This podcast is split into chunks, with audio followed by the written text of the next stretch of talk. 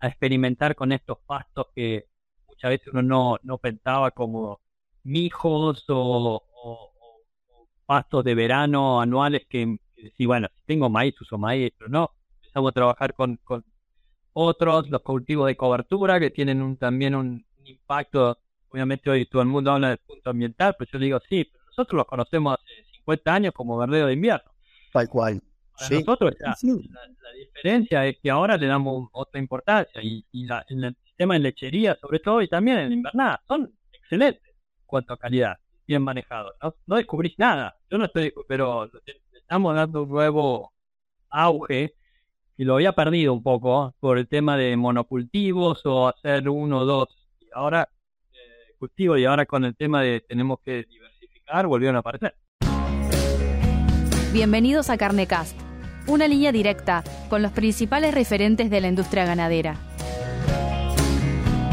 Carnecast solo es posible gracias al apoyo de empresas innovadoras que creen en la educación continua. Genofeed, biotecnología simple, rentable y sustentable para la producción ganadera. Síguenos en redes sociales y Spotify para tener acceso a información de calidad, continua y de acceso gratuito. Genofeed desarrolla, produce y comercializa soluciones biotecnológicas aplicadas a la nutrición de rumiantes basadas en nuestro modelo SIPNIR. La tecnología Genofeed logra mejorar la digestibilidad de todo tipo de alimentos que consume el rumiante. Esto permite un incremento de los kilos de carne por hectárea producidos de una forma sustentable obteniendo una mejora en el rendimiento del negocio y la salud de los animales. En Genofeed buscamos cambiar el paradigma en la nutrición de rumiantes.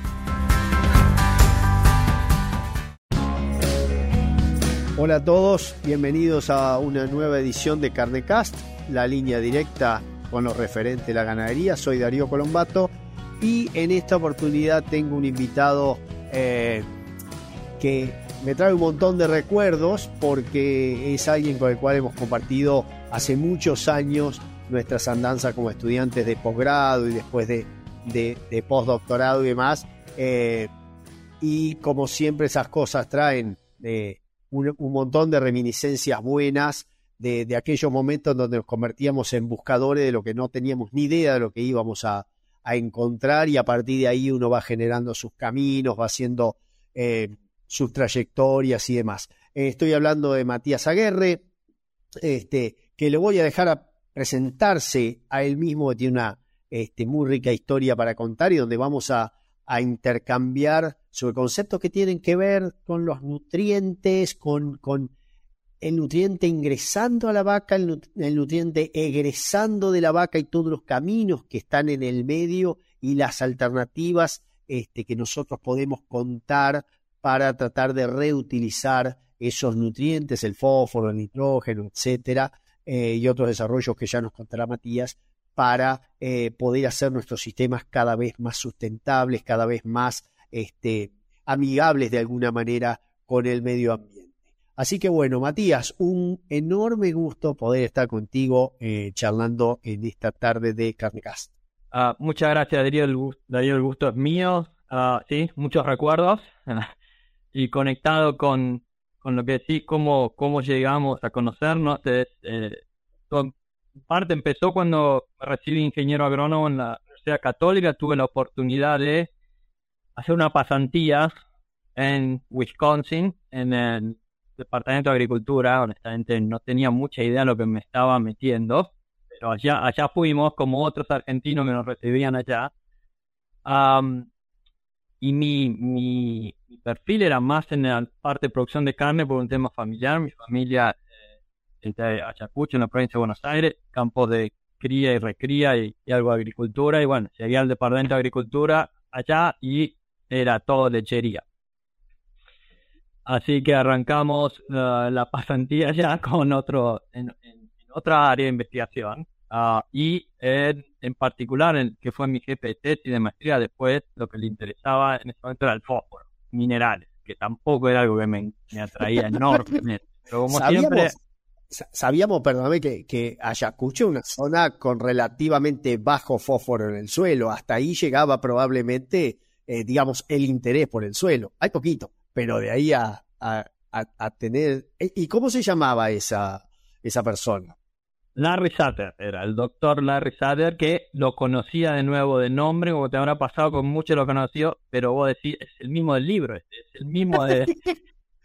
era, era Mr. Fósforo, o sea, era de los tipos que nosotros leíamos y que decías, eh, no podían no podías entender cuando entrabas a un baño en un congreso y estaba Larry Sutter haciendo pis al lado tuyo y vos decías, ¡apa! También hace lo mismo que yo, digamos, increíble, ¿no? Tal cual. Encima venía y me contaba, hace dos años estuve en Argentina con el grupo mainero que me llevaron a, bueno, las anécdotas buenas, cómicas que tenía, en, en, el sentido que le encantaba Argentina, y después, lo primero después que me dijo es, lo único malo es que llegué ahí y iba con esa época con los proyectores. Eh, ¿Te acordás con los lo, lo, usábamos con el PowerPoint? Y dice, el proyector quedó en aduana. Yo le explicaba, era un proyector del departamento de agricultura, no me entendía nada. Quedó en aduana. Así imagínate, yo llego y así me recibe. Uy, qué... Ah. Y, pero bueno, eh, nos pusimos a hablar con, y exactamente yo decía, bueno, ¿cuál es el problema del fósforo? Y que tenemos mucho acá. Manden un poco para allá, porque nosotros estamos en tres cuartos partes por millón y en el suelo de ahí estaban en 70 partes por millón lados.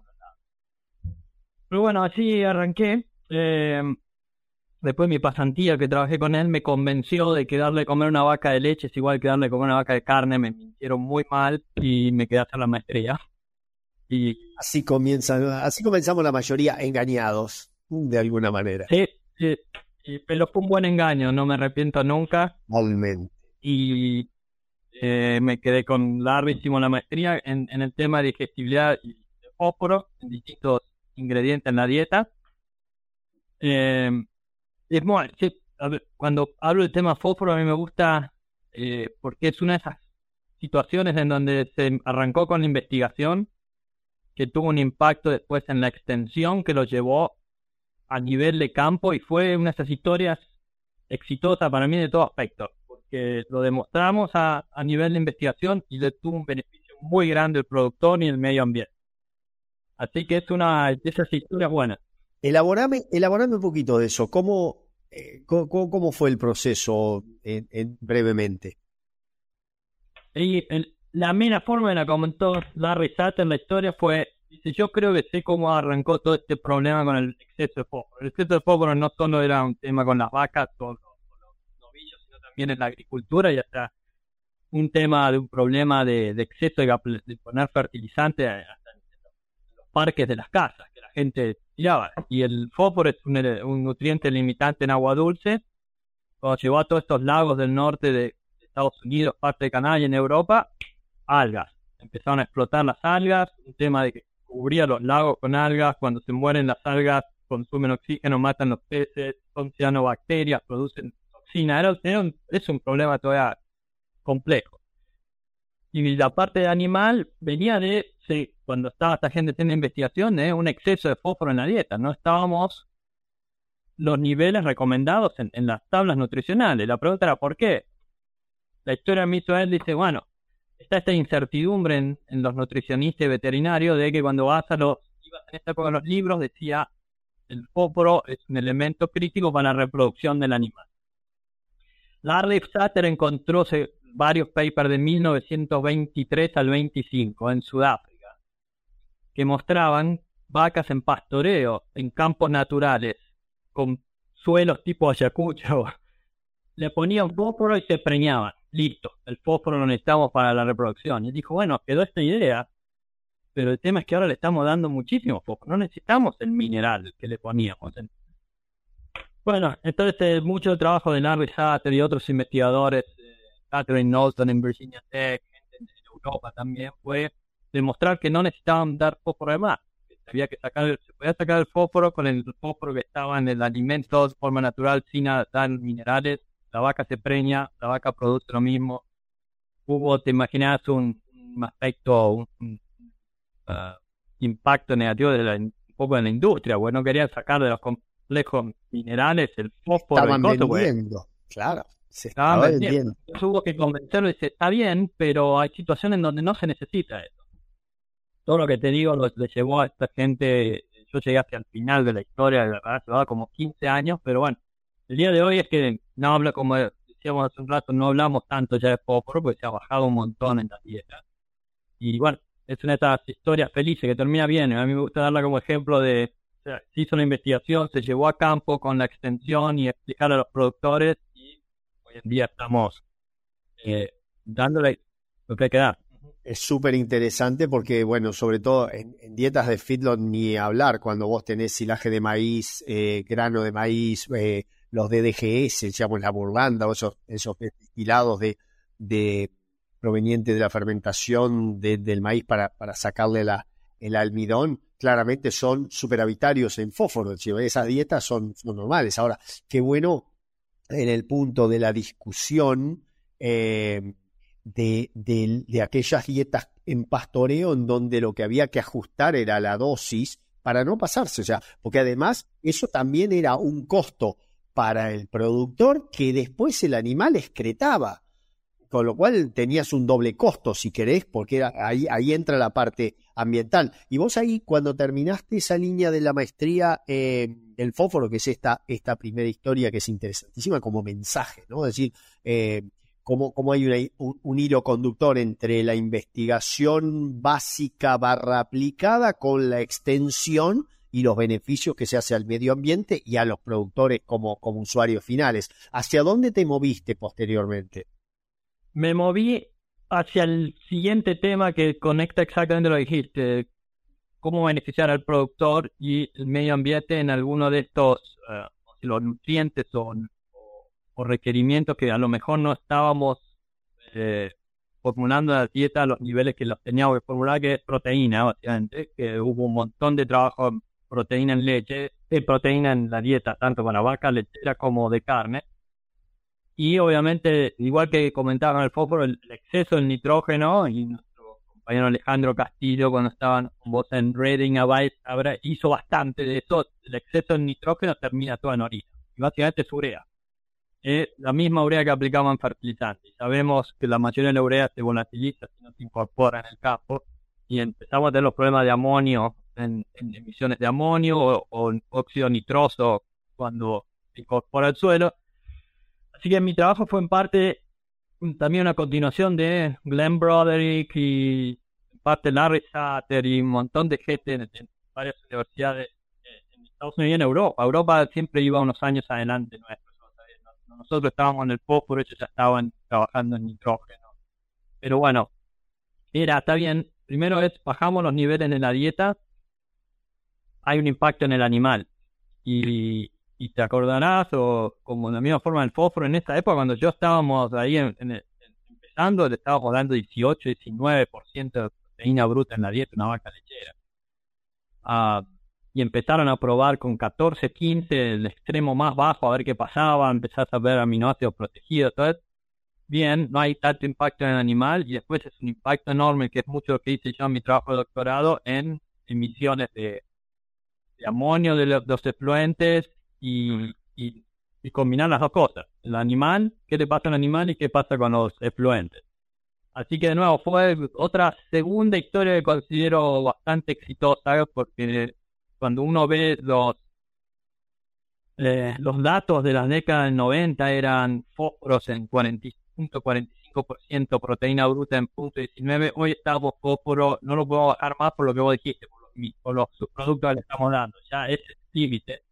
Y en dietas, lo escuchaba en California, hay gente que está formulando 15% porque ya piensa en aminoácidos y aminoácidos protegidos y no en, proteínas. Yo creo que esos niveles de precisión que han ido obteniendo, en, en, parte nos empiezan a acercar a la nutrición eh, del cerdo, la nutrición del, del, del, digamos, de los, de los peces, la nutrición del pollo. Eh, de alguna manera, voy a, voy a sonar medio temerario con esto, pero de alguna manera vos le vas trabajando eh, o vas trabajando de forma tal que el rumen ya, si bien sigue siendo una enorme cuba de fermentación que, que puede variar de un lado a otro de acuerdo a tu manejo, pero es como que eh, ustedes ya están pensando en niveles eh, de aminoácidos más que de proteína. Antes tirábamos la proteína, dejábamos que el rumen la rompiera, que rearmara de acuerdo a, los,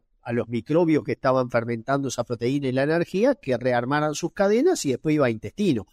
Eh, y confiabas en la proteína pasante, ¿sí? ya sea pasante por tratamiento o pasante por tasa de pasaje, para que, su, eh, iba a decir, supliera, sí, está bien dicho, ¿no? Supply, supply me sale a mí, pero el, que, pudiera... No me pregunte a mí porque... No, no, no, yo, yo debería haber perdido parte de ese Me complica. Ese inglés. Este, decía que, que pudiera eh, aportar los aminoácidos eh, limitantes a nivel intestinal. Hoy ustedes ya logran con esa, con esa nutrición mucho más cercana a lo que nosotros este, también temerariamente llamamos de precisión y era afinar un poquito los minerales y hasta ahí llegábamos, ellas lo pueden lograr con los nutrientes grandes. Eh, y eso a mí lo que me, mueve la reflexión también y me, tocó un poquito más tangencialmente después cuando, cuando estuve en la línea de metano, es que, vos te fuiste formando en, los dos grandes eh, macrominerales, si querés, tanto el fósforo como, eh, la parte de nitrógeno, eh, y, y, y, nunca perdieron el foco del ambiente, además del animal. O sea, les importaba la producción, pero nunca perdieron el foco en el ambiente o armaban el, el, modelo en función del ambiente. Y eso, cuando la gente después de afuera, quizás con algo de desconocimiento, quizás con algo de intencionalidad, te dice que vos alimentás el ganado y no te importa nada de lo que, de lo que pase después, eh, la historia ya de 20 años de ustedes en investigación marca que en realidad ya hace mucho tiempo que están trabajando para reducir esos excesos que de alguna manera eh, se transformaban en, excesos después al ambiente. Eh, eso, eso fue en Wisconsin, esa, esa etapa. Em, hubo después, me acuerdo, una etapa postdoctoral de, en tu trabajo de Wisconsin, eh, en donde creo, si mal no recuerdo, ya también, además del animal, empezaste a trabajar con las excretas de los animales, ¿sí? Correcto. En el, en el final de mi doctorado se nos ocurrió meter todos esos efluentes de, que le dábamos a la vaca en tanques y los guardábamos por 180 días y hacíamos balance de nitrógeno. Una experiencia muy enriquecedora ver. Llegué al punto de catar, lo probaba, hacía catación de, de, efluentes. Decía, mira este efluente, qué calidad que tiene. Un catador de bosta. ¿ah? Somos catadores de bosta de alguna manera. Tengo, tengo mis recuerdos de eso también eh, es un trabajo de, la bosta, pero alguien tiene que hacerlo. Yo creo que. Ah, pero, a ver, pero ¿qué es lo que perseguían ustedes en ese, eh, con esa de investigación? Lo que vos dijiste lo, resume muy bien. Era la parte de producción animal, que no la queremos, y, y, salud del animal, que no la tenemos que olvidar, tiene que estar conectada con el medio ambiente. Y, las dos cosas iban juntas. podemos seguir produciendo no solo lo mismo, sino que aumentaba la producción hemos aumentado, estamos produciendo, estábamos probablemente más, siempre me acuerdo una comparación con 1943, cinco veces más leche con cinco veces menos de fluente que en 1943, con una simple vaca, o sea, hay con una vaca, comparado con cinco veces claro, Claro, claro, sí, sí, porque eh, es impresionante lo, que ha cambiado. Y eso la, es eficiencia de conversión, eficiencia de utilización de los nutrientes, así que sí, la idea era eso y ver también, terminamos con estos eh, efluentes que eh, emiten menos nitrógeno o amonio, emiten menos óxido nitroso. En esa época ya se estaba haciendo importante por el tema de los gases invernaderos, que en ese momento para mí no era algo importante. Yo estaba pensando en amonio. Y al día de hoy, siempre yo, vamos a conectar en un momento con metano, pero siempre digo, bien con el metano y todo eso, pero no nos olvidemos si hay algo que realmente estos animales impactan en el medio ambiente es en el nitrógeno en el fósforo. No son muy eficientes abusando el nitrógeno. Y tenemos que cuidar esa parte, porque impacta directamente en el medio ambiente. Es, es muy interesante porque yo ahí mezclo la, la, anécdota personal. Uno de los papers que más impacto tuvo en, en la parte cuando, cuando estaba mucho más dedicado a investigación que ahora, fue un paper que escribimos en Canadá con metano con las cámaras de láser. ¿Sí? El primer paper que apareció, Journal of Animal Science 2004, fue espectacular, yo estaba contentísimo por eso, porque mediante el uso de aceite de girasol habíamos reducido en dietas de recría habíamos reducido eh, un 25% de las emisiones de metano. Claro, en base a qué lo habíamos logrado. Y yo estaba que era, estaba exultante porque habíamos encontrado el santo grial y vamos a decir, bueno, capote, acá es lo que te enseñamos. Y en realidad lo habíamos hecho a expensas de disminuir la digestibilidad de la fibra. Y algo que no habíamos pensado tanto el día que le pusimos con, con, con las Karen Boschwing, le, le metimos el, el, el aceite de girasol. Cuando nos dimos cuenta que habíamos logrado la reducción de metano a expensas de disminuir la digestibilidad de la fibra y modelamos la cantidad de óxido nitroso que empezaba a tirar esa fibra no digerida en, en el, digamos, en el estiércol, nos dimos cuenta que habíamos cambiado algo que con 10 o 12 años en la, atmósfera, en como el metano, y con 28 veces el poder este, calorífico de una, que una molécula, o comparada con una molécula de dióxido de carbono, habíamos transformado eso en una molécula que iba a estar, no sé, no me acuerdo ahora, pero 100, 120 años en la atmósfera y que tiene un poder calorífico de 300 veces, ¿no? El metano. O sea, nos habíamos olvidado de la visión de sistemas. ¿Sí? En eso eh, vos lo nombraste hoy. Alejandro Castillo nos ha enseñado durante años a que teníamos que mirar un poquito más allá de solamente el microbio tal y la interacción con el microbio tal del rumen. Entonces, es uno de mis grandes fracasos. Ese paper que salió muy bien, es uno de los grandes fracasos que me enseñó, ¿sí? Porque al final uno se da cuenta ya de medio de viejo que los, las perdidas, o digamos, fue una historia de éxito porque el paper salió súper bien y lo citaron un montón de veces porque la técnica era novedosa, fuere, pero vos te quedás con el sabor, como ese sabor metálico que, que, tiene este, un trago dulce al principio, porque nos dimos cuenta que nos habíamos olvidado del sistema, ¿sí? Y ahí es donde ustedes, me parecen, toda esa línea de investigación que, que, llevan en estos, o que han llevado en estos años, han ido cubriendo los espacios del sistema y cada vez ampliando los límites del mismo, ¿no? Ya, mirando las entradas que vienen de otro lado, ya mirando las salidas y dónde van esas salidas. Que si no, el, el, si querés, el técnico común eh, se, se, pone un poco reduccionista, ¿sí? Ve un espacio muy chiquitito y después no entiende por qué lo que vos pensás que es un hallazgo fundamental en la ciencia, el productor no lo aplica. Claro, no lo aplica porque por ahí vos te estabas olvidando de algunos aspectos del, del modelo, del sistema de producción, eh, porque tenés una visión más reduccionista. Entonces, en ese sentido es muy interesante mostrar cómo digamos, hay una, una relación de mejor producción eh, cuidando de alguna manera el, el, medio ambiente, ¿no? Ahí, me, ahí creo que hay, hay, eh, hay una historia que uno puede ir, ir contando a lo largo de los años. Y eso me lleva a lo otro, es vos después de esa línea de Wisconsin, ¿hacia dónde, para dónde rumbiaste dentro de Estados Unidos? Me, me quedaba un, paso más en Wisconsin que lo mencionaste vos con lo de las cámaras fue, y es, mi jefe de, doctorado, Michel Wattion, también nos enganchamos justo lo que vos dijiste, dice, Matías, tenemos que pensar más en los, combinar los subsistemas, porque dice, como que, porque beneficio, si el beneficio no se hace durante toda la cadena de, de, la producción, eh, no hay una ganancia neta, exacto, como dijiste vos. y lo otro me dijo, mira, tenemos las cámaras de emisión de metano que había construido recién el, Departamento de Agricultura, vamos a usarla.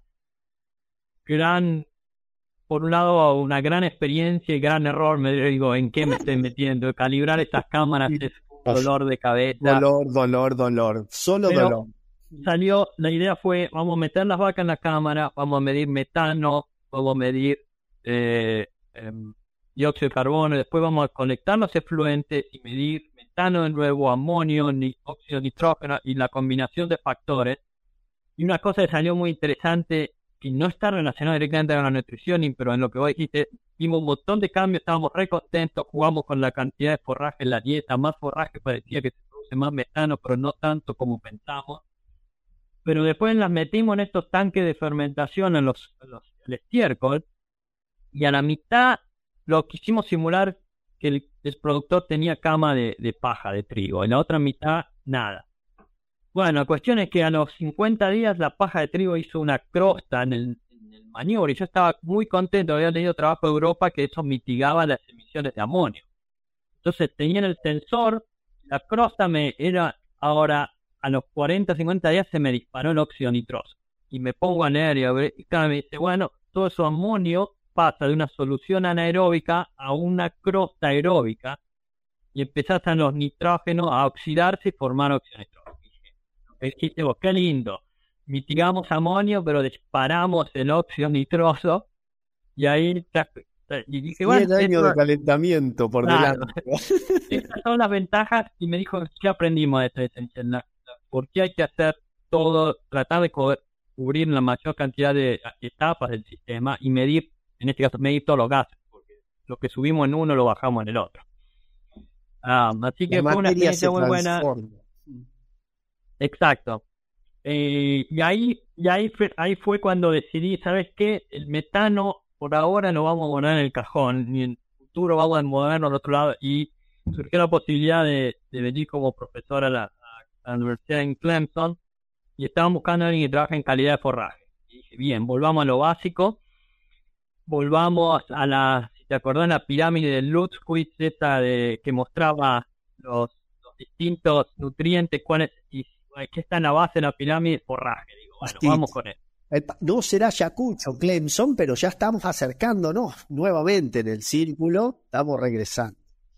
Claro, no, yo ahora me peleo mucho con la gente, digo, todo muy lindo los aditivos, yo estoy pero ¿quién, quién te da la base de todo? ¿Qué es lo que te, permite que estos aditivos expresen su potencial? Que tengas un buen forraje. El pasto, el pasto. Exacto. Y Larry Chase, que te acordarás, el Extension Faculty de Cornell, una vez mostró una charla, y yo le dije si le podía copiar, pues el productor del lechero de, Nueva York le puso, los nutricionistas son tan buenos como la calidad de forraje que tienen para alimentar.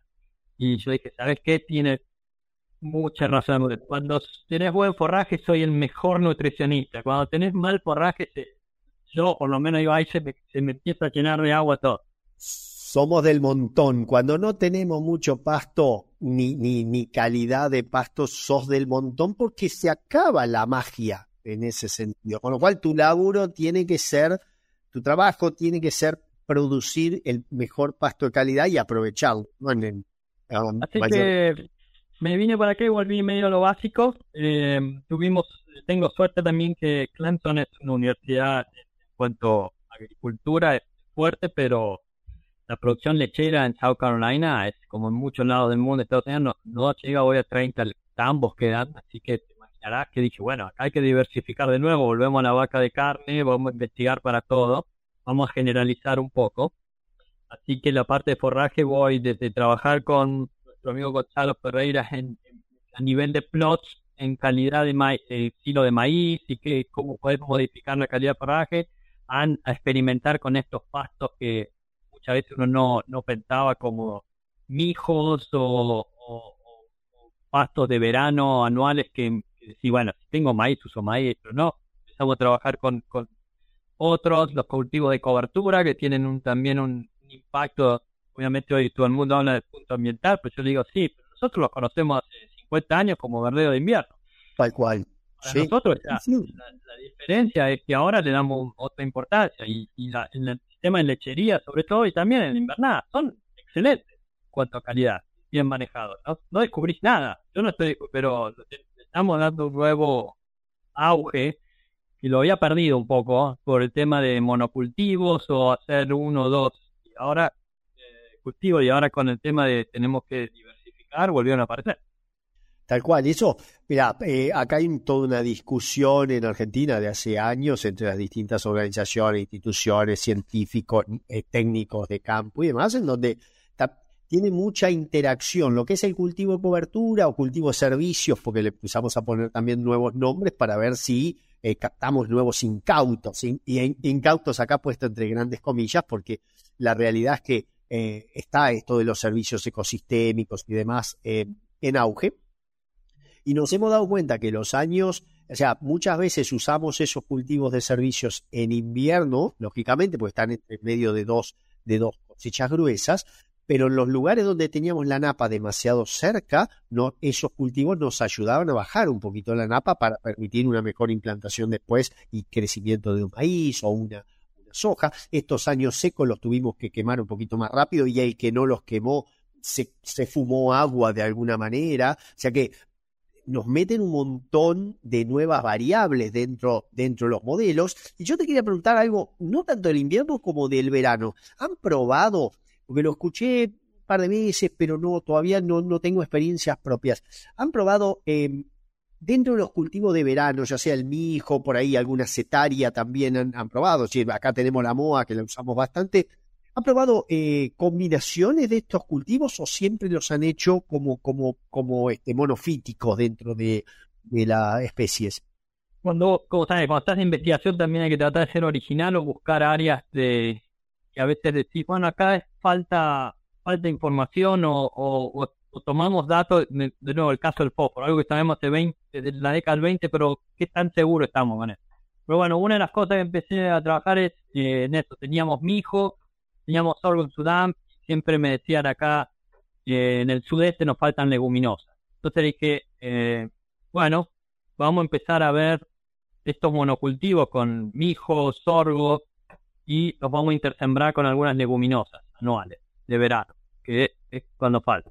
Hay una que se llama eh, cowpea, que le dicen acá, que es como una soja, lab, lab que es una, una leguminosa australiana, que son todas eh, enredaderas que trepan en la planta. Entonces dijimos, a ver, vamos a ver si funciona. Bueno, la cuestión es, eh, lo interesante, este fue el primer proyecto de un estudiante de, posgrado mío, ella vio que cuando hacíamos el monocultivo de mi hijo era donde teníamos el rendimiento más alto.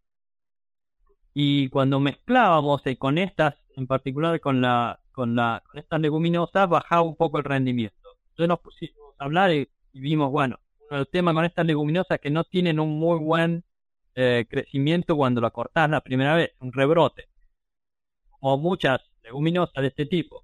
Entonces cortábamos, en la, cosechamos dos o tres veces al año los verdeos, cosechábamos la primera vez una pastura preciosa de mezcla, la segunda vez volvía el mijo, pero muy poco volvía la leguminosa. Entonces, eh, empezamos a, analizar los datos y bueno, bueno, obviamente ponemos la leguminosa y sube el nivel de proteína en la, mezcla. Pero lo que yo les decía, el, tratamiento de monocultivo teníamos ponerle 13% de proteína y en el otro subía 14 y medio. Sí, lo detectábamos estadísticamente. Ahora, biológicamente, ¿qué impacto tenía? ¿qué, diferencia va a haber una, una vaca de cría o un un novillito o una vaquillona. Por otro lado, se nos vino abajo 20% el rendimiento por hectárea, entonces que el productor va a tener que sembrar más. Eso, eso, te iba, eso, te iba, a preguntar, eh, porque uno puede medir el rendimiento a veces por materia seca, pero por ahí por nutriente vos lo mejorabas, pero ni siquiera eso, lo reducías más. O sea, no compensaba el aumento en proteína en porcentaje, no compensaba la cantidad de, menos, eh, menos materia seca que daba, ¿no? Y, tal cual. Y eso es algo que he notado un poco discutiendo acá con, colegas que están más en el lado del manejo de pastura, que enseguida salimos, tiene más proteína. Digo, soy sincero, sin ser muy. No me interesa a mí, porque hoy, le, como dijimos, le estoy dando una vaca lechera de 45 litros, 15% de proteína y no se me colapsa. Imagínate una vaca de cría. Y sí, el tema es el Entonces, bien, me subiste un poquito, pero lo que, entonces yo empecé a trabajar en base a otra gente que también hace algo similar, empezamos en vez de ver rendimiento en kilos por hectárea de materia seca, rendimiento en fibra digestible por hectárea. Y ahí empezamos a decir, bueno, este productor tenía 5.000 kilos con el mijo y con el mijo mezclado con esta nebulosa tenía 3.500. ¿Por qué? Eh, se me vino abajo más que nada el rendimiento por hectárea. Pero no, no, tampoco todo, todo ese, lo pensamos a lo mejor esto pasa sobre todo en cultivos como el mijo, que se cosecha tres, cuatro veces o tres veces al año, entonces eh, eh, distribuís en varias cosechas. A lo mejor si haces estas mezclas en sorgos de una sola cosecha, a lo mejor, de nuevo, es algo que para pensar, pero bueno, a lo que fui es, mira, esto era una de las cosas que siempre decimos, que hay que mezclar con leguminosas, aumentamos las proteínas, sí, pero mira toda la historia, como hablaba ¿qué, pasa? ¿Vas a tener que sembrar más hectáreas o, realmente vas a aprovechar ese exceso de proteína? Después el tema también es, eh, las leguminosas fijan nitrógeno, sí, pero ¿cuánto? Porque yo tengo el valor de tabla que aprendimos todos, pero ese valor de tabla cuando mirás era condiciones óptimas, con lluvia, es muy variable y tenés que confiar que realmente esa leguminosa te va a fijar lo que crees que está fijando. Comparado con aplicar nitrógeno fertilizante, sabes cuánto aplicar. Entonces es una discusión compleja, pero al final del día es todo número. Pero, pero fíjate que ahí también, o sea, ya mirando la línea temporal de, de tu trabajo, ya ahí también te tuviste que meter dentro del suelo, ya con, con con el forraje y el suelo. Antes era el nutriente que entraba en la vaca, que salía la vaca, ibas al suelo o ibas al, estiércol y ahora ya están metidos ahí. Nosotros estamos discutiendo eso acá, por ejemplo, con la cetaria, con la MUA, eh, de tratar de ver si no la puedo mezclar con soja. Por ejemplo, con soja de ciclo largo para pastoreo. Imagínate, los precios de la soja, aún con las condiciones particulares de Argentina, alguien eh, le decís vamos a sembrar soja para hacer pastoreo y no cosecha eh, más con la, con la sequía de soja que se va a dar en este año que viene en Argentina, bueno, es como que te miran raro, ¿no? Pero eh, por eso me, me, traía la, la, curiosidad de ver y, me, y me, alegra eh, de alguna manera este, que estén mirando esas, esas cuestiones y que la vean siempre a nivel de sistema, es decir, ya no buscar rendimientos por ahí de lo hemos visto y lo hemos discutido muchísimas veces, cuando la gente habla de rendimientos en materia verde y se queda con, qué bueno, 60 mil kilos de materia verde. Sí, pero con 20% materia seca, eso es un quinto, esos 60 mil es un quinto, tenés 12 mil de materia seca. Y de ahí cuánta fibra, y esa fibra es digestible, no digestible. ¿Sí? Ahí, ahí tenemos un, una mirada a, a la... Nos pasó con el silaje de maíz, discutiendo cuánto nos da en verde cuando en realidad nos importaba cuánto almidón nos daba por hectárea, cuánto, cuánta fibra y esa, y, esa FDN digestible a las 30 horas que hablaba mucho Bill Weiss, eh, hoy lo nombraste Gonzalo y, este, y lo mismo Alejandro Redding, se, se, no tuvieron a Bill como uno de los, este, de los, de los supervisores de doctorados y demás. O sea, eh, cuánta de esa fibra realmente se digiere como para hacerse aprovechable y cuánta no se digiere para, para saber que va al estiércol, ¿no? Esto me lleva por ahí también en la línea temporal a eh, nuestra querida y, bien amada reina de las forrajeras, a la alfalfa. ¿Ustedes han estado trabajando en alfalfa últimamente? ¿Qué, cómo, cómo, cómo es la producción en, Carolina del Sur con la alfalfa? Mi historia es ¿Te imaginas haciendo Ayacucho, provincia de Buenos Aires, la alfalfa en los 90, 80? No, no, ni hoy en día, pero menos en esa época. Mi abuelo le nombraba alfalfa y era. Llego a Wisconsin y alfalfa en esa época, mucho más que ahora, hasta por los postes. Así que empecé y trabajé mucho con alfalfa. Y cuando me estaba yendo acá, empezaba, que creo que ya se, sé que se está comercializando en Argentina, las bajas, las, las alfalfa de alfalfa reducida, que están modificadas genéticamente. Entonces llego acá de nuevo tener, para tener menos lignina, ¿no? Menos lignina, correcto. O sea que menos lignina, más digestibilidad. La idea es si cosecho una alfalfa cada 28 días, la de baja lignina tiene que ser de mayor calidad. Si la de baja lignina la aguanto unos días más para darme más flexibilidad, tiene que tener probablemente la misma calidad que una alfalfa convencional. Y bueno, la idea era tenía dos funciones el, proyecto, o tiene este proyecto, es ver, eh, evaluar estas alfalfas de baja lignina y más digestibilidad y hay un tema de bajo uso de leguminosas, sobre todo alfalfa en el sudeste, por un tema de en altas temperaturas, tenemos alta humedad, los productores asocian eso con, no, la alfalfa se me apesta, la alfalfa. Pero bueno, probando variedades nuevas realmente anda bien, tenemos muy buenas lluvias. Y eh, me acordaba lo de que comentaba Bill White, porque sí, estas alfalfas tienen bajo, bajo eh, nivel de lignina. El tema es, eh, como, como pasa también con productos como los BMR, eh, del sorgo, del maíz, mi, mi experiencia y mi, mi opinión es, todo depende del nivel de inclusión en la dieta. Si vos pones poca cantidad, me acuerdo, Bit White hay un efecto, hay una ilusión. Entonces, sí, es más digestible uno que el otro, pero eh, tenés que considerar eso. Volviendo al tema de la pirámide y los forrajes, la calidad de forraje, si ponemos dieta de alta calidad con mucho forraje, vamos a ver probablemente respuesta. Eh, cuando decimos, bueno, uso mucho menos forraje, hay que considerar realmente vale la pena en, esta situación para el productor eh, producto de este tipo. Em, así que eh, sí, en eso estamos. La, la, idea de un proyecto que estamos terminando ahora es eh, sorgo, hijos de BMR convencional mezclados con alfalfa convencional. Sí. Eh, un, reducida. Un, este, un arreglo factorial de 2x2 donde vas Exacto, mezclando los dos. un 2 por 2 a ver si metemos lo mejor, la, toda la carne de asador, cuánto, y honestamente capaz hasta estamos, viendo datos, estamos cortos en forraje. De nuevo, capaz que las dietas de vaca lechera 50% forraje, nos quedemos cortos.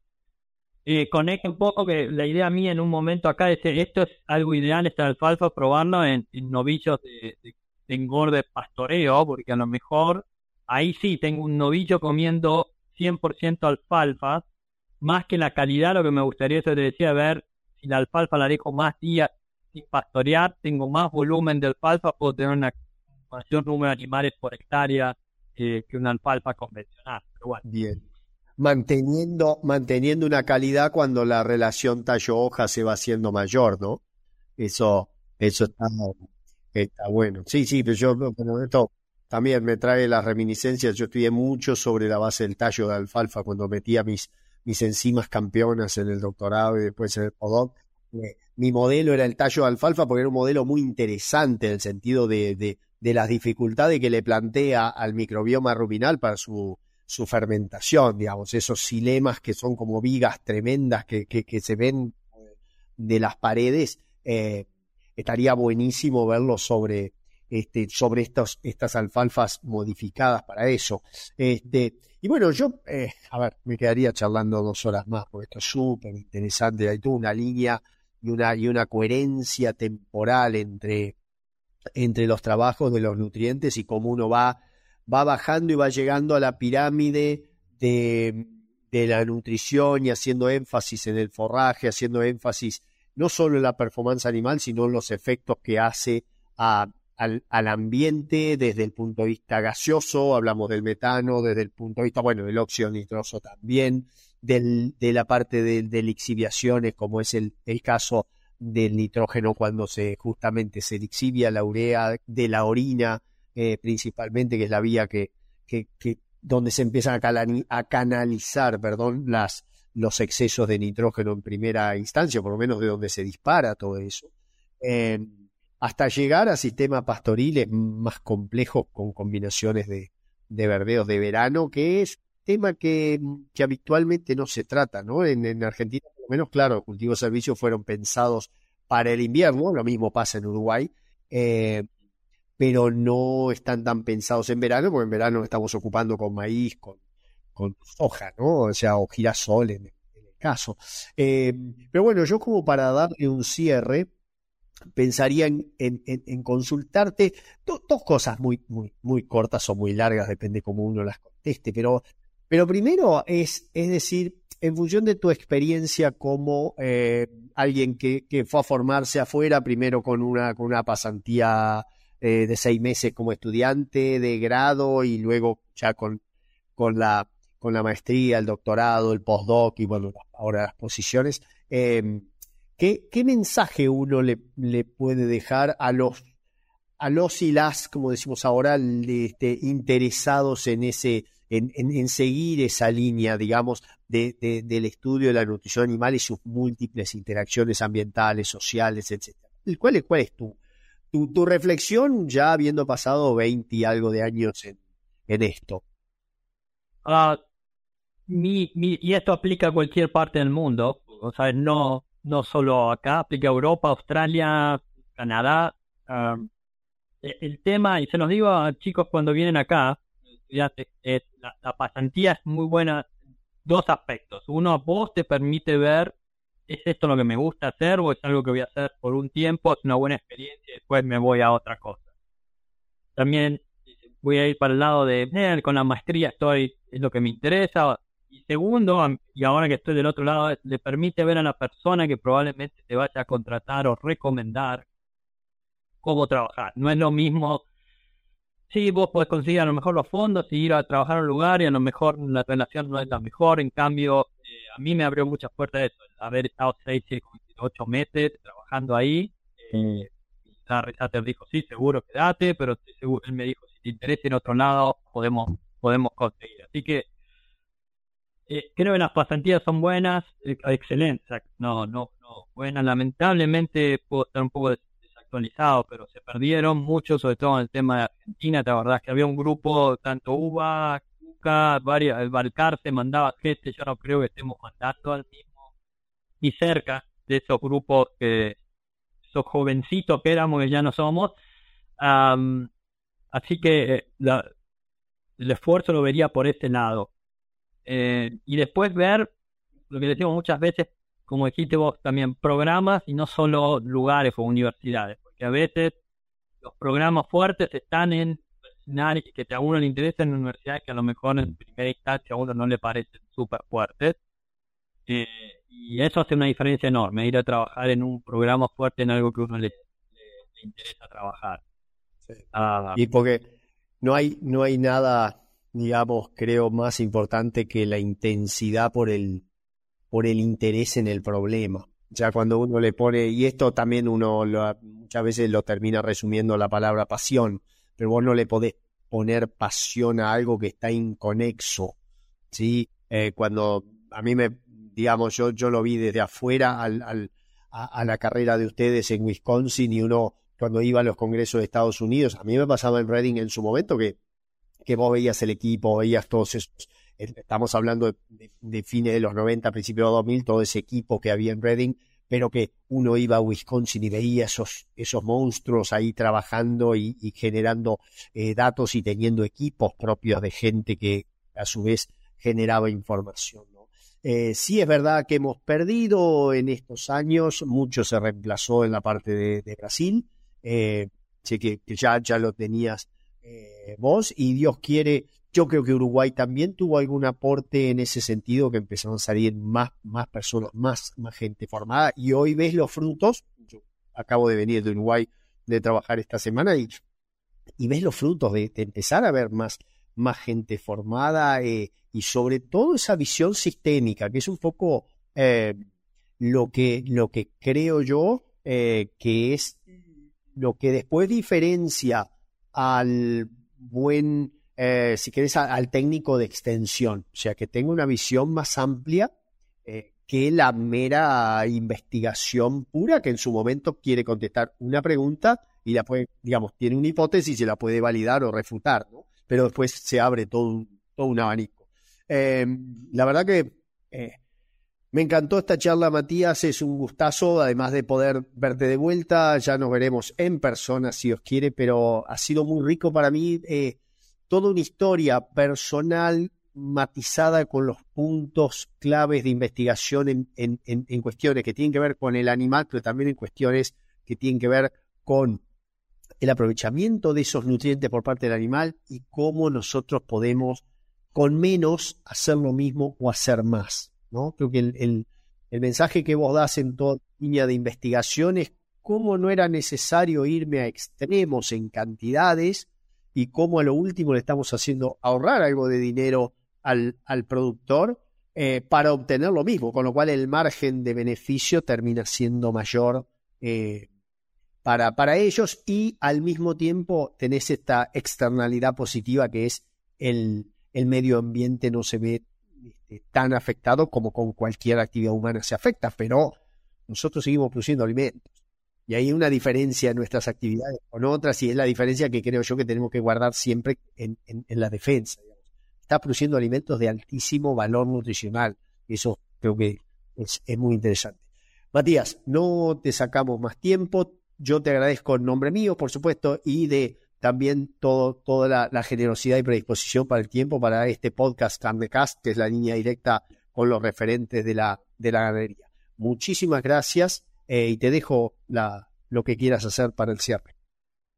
No, gracias a, ustedes por la oportunidad. Yo también disfruté muchísimo. Es bueno también recordar los distintos pasos que uno ha hecho. A veces no es tan bueno, se empieza a dar cuenta, uh, ya no es hace tan poco tiempo que pasaron estas cosas, uno se empieza a olvidar. Ah, o repetir las mismas anécdotas, también empezamos a contar de nuevo las mismas historias.